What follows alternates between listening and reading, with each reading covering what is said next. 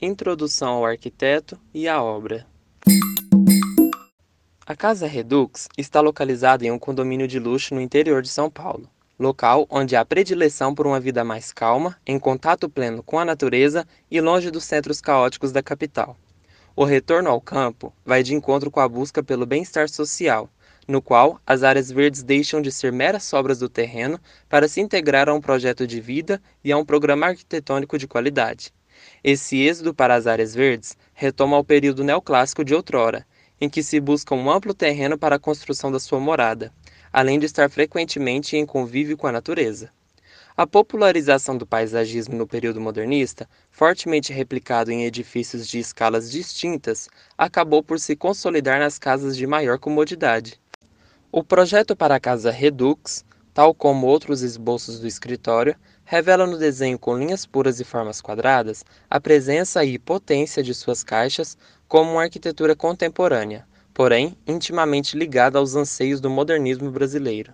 Com o projeto arquitetônico do escritório MK27, fundado pelo arquiteto Márcio Kogan, e com contribuição de 30 outros profissionais da área, o escritório teve sua formação na década de 1970, baseado em currículos preferencialmente apoiados no seio da Escola Brutalista de São Paulo.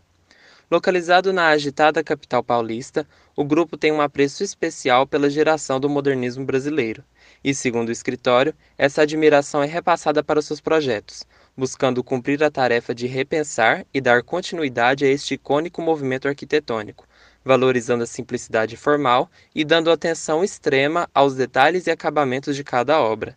E por meio desse cuidado, foi pensado o projeto da Casa Redux. Análise dos volumes.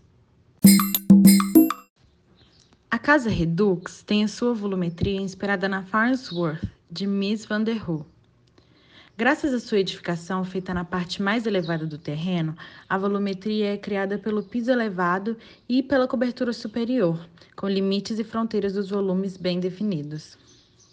Por meio do estudo de adição dos volumes ao longo do terreno, definiu-se a composição de três volumes principais, definindo-se pelo volume do terreno, volume da casa e volume da piscina.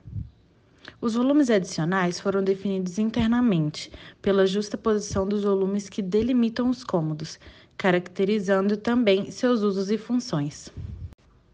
Já a fachada é marcada por duas fitas horizontais, em que uma delas, a laje de concreto interior, eleva a casa em 50 centímetros do solo, enquanto a outra, a laje superior de 37 centímetros, define a área de sombras.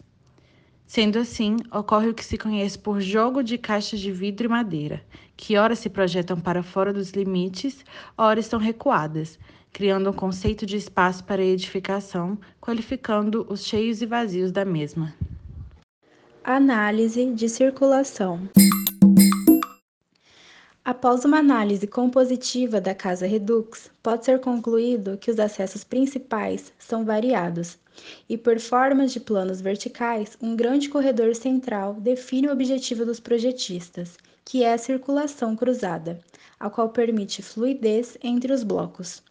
Deste modo, a observação de qualquer um dos acessos irá convergir no corredor principal, sendo os blocos dos setores íntimos e de serviço que traçam o caminho de movimento das pessoas entre os ambientes construídos.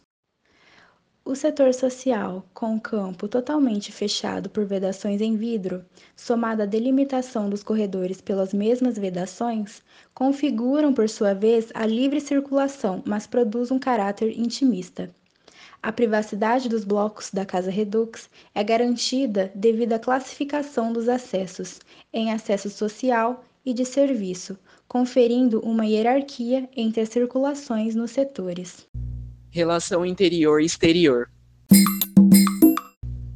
Segundo Márcio Kogan, a Casa Redux parte do princípio de que a paisagem exterior e o interior da residência sejam um só. Assim, é justificável a materialidade utilizada para a vedação, onde tem-se certa graduação quanto à permeabilidade visual. O uso de paredes de vidro é uma estratégia que permite que o campo tenha uma maior continuidade visual e espacial. No projeto da Casa Redux, o seu uso no setor social além de permitir vistas expansivas gerando um diálogo entre o interior e o exterior, garante grande penetração de luz natural na edificação. Essa harmonia entre o interior e o exterior torna a sala de estar em um verdadeiro terraço. Já os volumes cujo caráter é mais intimista e privado, como os quartos e área de serviço, a permeabilidade é controlada pelo usuário da edificação, e a interação do interior e exterior se faz presente ora sim, ora não. Isso se dá pela utilização dos brises e cortinas. Assim, Kogan pontua que buscou trazer uma certa sensualidade para tais ambientes, com esses elementos que conectam o interior e o exterior, garantindo também a possibilidade de total fechamento e privacidade.